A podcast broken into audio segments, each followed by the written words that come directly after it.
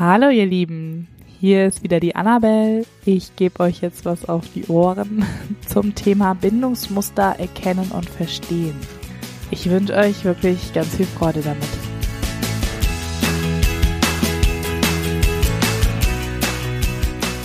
Ja, heute habe ich ein Thema mitgebracht. Das ist ja ein psychologischer Podcast. Wie ihr wisst, ich bin Psychologin, habe mich auf die Pränatalzeit spezialisiert und die frühe Bindung, Bindungsheilung bei Mutter, bei Kind. Und wenn man da einsteigt, ist es tatsächlich so, dass man gar nicht drum herum kommt, auf seine eigenen Bindungsmuster zu schauen. Also in dem Zeitraum, wenn ich schwanger werde, zu dem Zeitpunkt, ist spätestens die Frage da oder kommen diese Gedanken an die eigene Kindheit, an die eigene Mutter? Es sind oft diese Sätze, oh, das will ich niemals so machen oder das fand ich so toll, das sollen meine Kinder auch unbedingt bekommen. Und da spiegeln sich oft unsere gelernten Bindungsmuster wieder. Es ist eben so, dass unsere Eltern ja auch schon ein gelerntes Bindungsmuster mitbringen. Und dafür ist einfach wichtig, die verschiedenen Bindungstypen zu kennen. Das mache ich dann nochmal ausführlicher in, einem, in einer extra Folge. Ähm, aber ich finde es einfach gut, dass wir das auch anschauen. Gerade als psychologischer Podcast ist das doch auch spannend für euch bestimmt zu hören. Also wir haben auf jeden Fall verschiedene Bindungstypen, eben die sicher gebundenen, das sind Gott sei Dank 50 Prozent der Menschen, die sicher gebunden sind. Und es gibt aber auch unsichere Bindungstypen und da unterscheidet man auch mal unter verschiedenen. Das wird jetzt aber hier zu lang. Wie sich ein Bindungstyp entwickelt, das hat natürlich verschiedene Bedingungen. Aber erstmal ist es so, dass wir natürlich das annehmen, was wir kennen.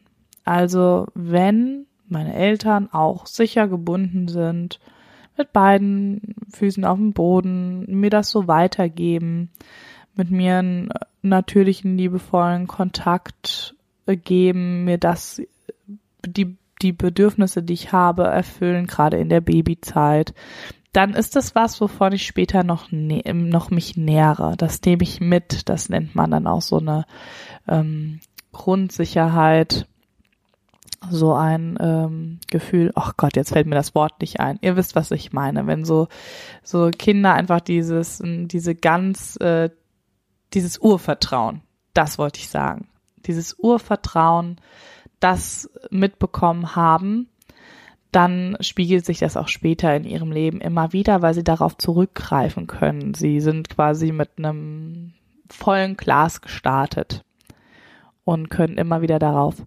zurückgreifen. Es ist aber auch so, dass wenn man jetzt einen unsicheren Bindungsstil der Eltern ausgesetzt war, weil die Eltern das eben selber so mitbekommen haben von ihren Eltern, dann ist das nichts, ähm, was man nie wieder ablegen kann. Man kann das eben aufdecken, beobachten bei sich, finden.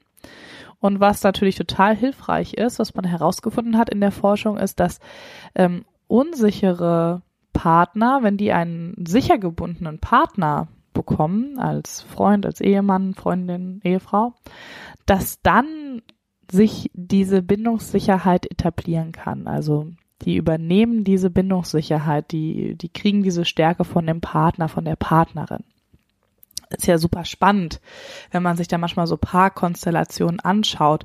Da gibt's ja ähm, in, der, in diesen sprichwörtlichen Weisheiten alles, ne? Gleich und gleich gesellt sich gern oder Unterschiede ziehen sich an. Da gibt's ja, ähm, ist alles vertreten. Also man findet ja diese Paarkonstellationen, die sich ähm, irgendwie auch so ein bisschen negativ unterstützen. Gerade ähm, wir in der Jugendhilfe sehen das ja ganz häufig, äh, wenn es dann um Drogen geht oder auch ähm, missbrauchte Menschen, die dann immer so dieses, dieses Negat diesen Negativpart auch immer wieder finden, suchen und finden. So sieht das dann von außen aus. Aber es gibt eben auch genau dieses ähm, Gegensätze ziehen sich an, also wo wo zwei Menschen, die so völlig unterschiedlich erscheinen und eben auch durch vielleicht unterschiedliche Bindungsstile geprägt sind, zueinander finden, weil sie eben genau das, das bei dem anderen so anziehend finden.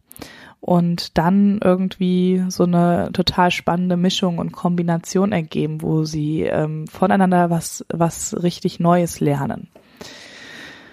Ja, das sind diese Bindungsstile, die uns geprägt haben.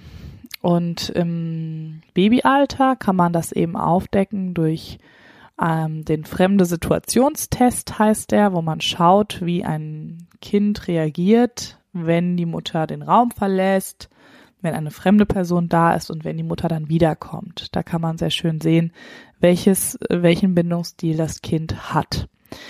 Auch das muss ich leider in einer anderen Folge nochmal präzisieren, weil das jetzt sonst zu lang ist. Im Erwachsenenalter hat man dafür das Adult Attachment Interview. Das ist ein Interview, das man mit Erwachsenen führt, ein psychologischer Test sozusagen, wo die Erwachsenen einfach Fragen aus der Kindheit beantworten, wo sie ihre Kindheit schildern.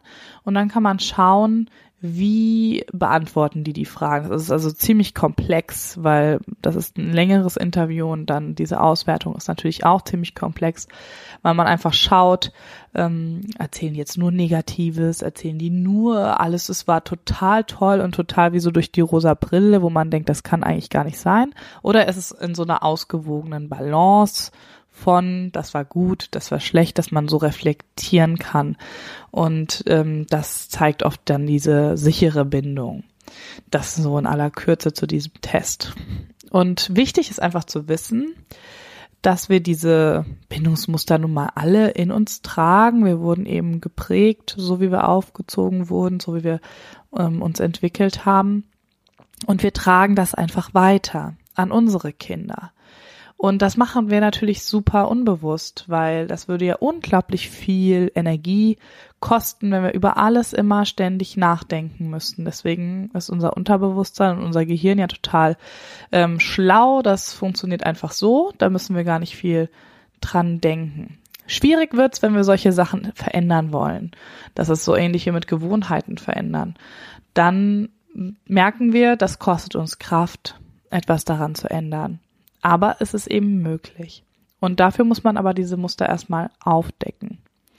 Und wenn ich eben merke, dass mir das sehr schwer fällt, so eine bedingungslose Liebe zu diesem Kind zu haben oder so einen richtig tiefen Kontakt oder ich merke so Themen wie Stillen, das ist natürlich ein total nahes Thema. Also ich habe Frauen, die haben einfach selber schon ähm, so viel negative Erfahrungen mit ihrem Körper gemacht, da durch Gewalterfahrung oder ähnlichem, dass das denen natürlich total verständlicherweise schwer fällt, jetzt da mit diesem Körper so ein Kindchen zu ernähren und diesem unbändigen ähm, Drang nach Nähe und Liebe nachzugeben.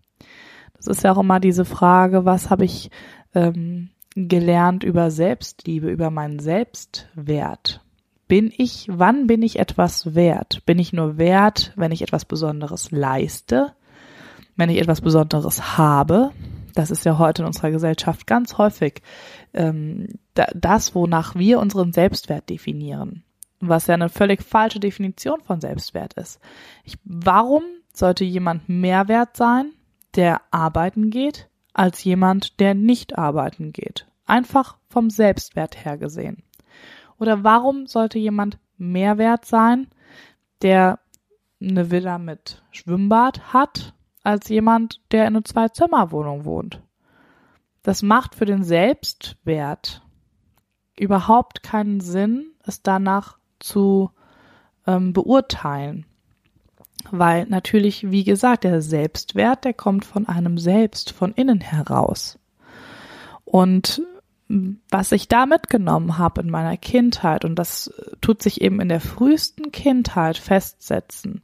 Also in den ersten zwei Jahren, da haben wir vielleicht noch so diesen natürlichen Selbstwert, der einfach so angeboren ist. Das sieht man auch den Kindern an, die die ähm, fühlen sich wenn man denen das auch so vermittelt, einfach immer geliebt. Das ist egal, was die machen. Die rülpsen, die pupsen, die machen das einfach, weil die gar keine Sorge haben, dass das jetzt irgendeine Konsequenz für ihren Wert haben könnte.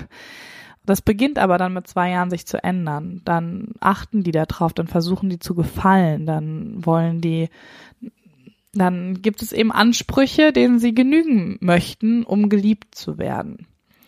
Und je nachdem, was wir da für Erfahrungen gemacht haben, tragen wir die in uns. Und wir können natürlich immer nur von unseren Erfahrungen schließen. Das ist eben das, was wir uns haben und das geben wir automatisch weiter. So, so verfahren wir eben dann auch mit anderen in Beziehungen oder in Bindungen.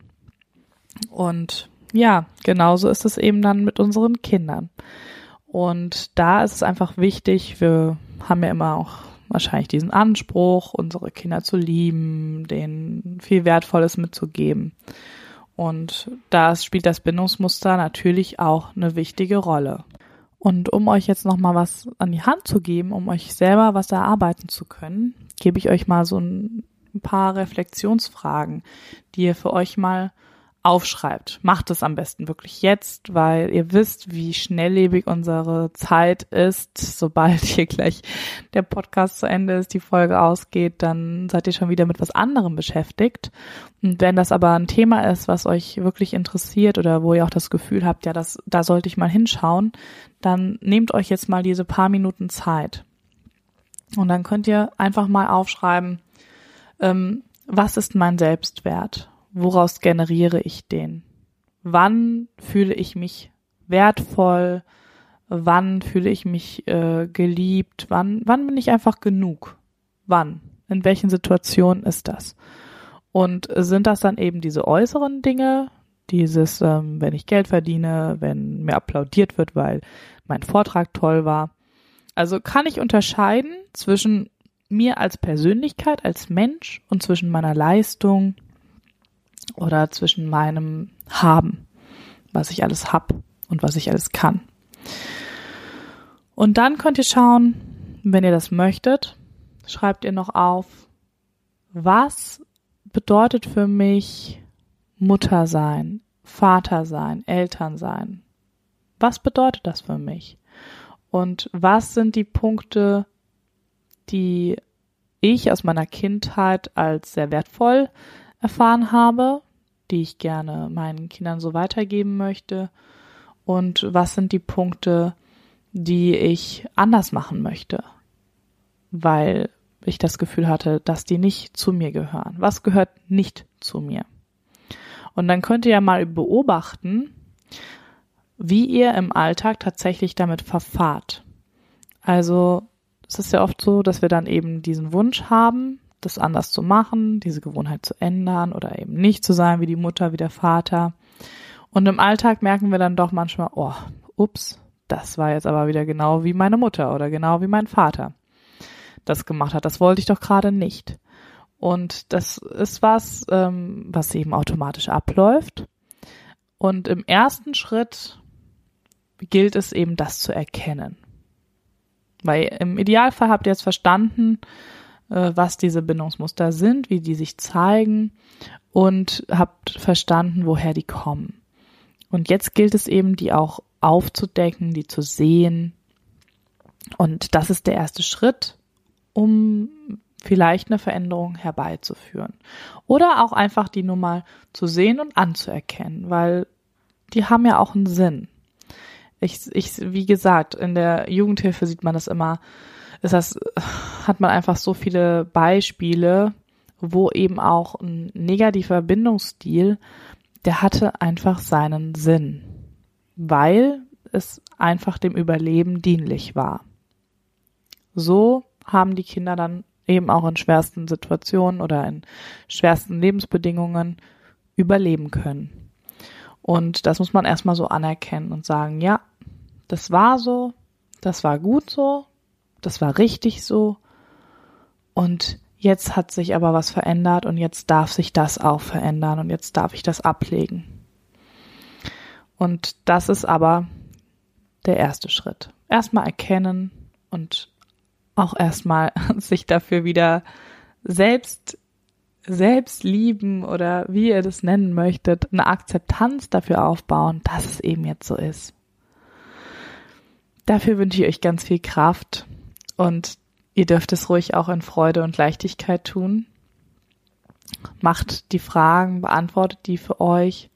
Wenn ihr dabei noch Unterstützung braucht oder mehr braucht, Kommentiert gerne hier auf iTunes. Ich würde mich super über eine Bewertung natürlich freuen.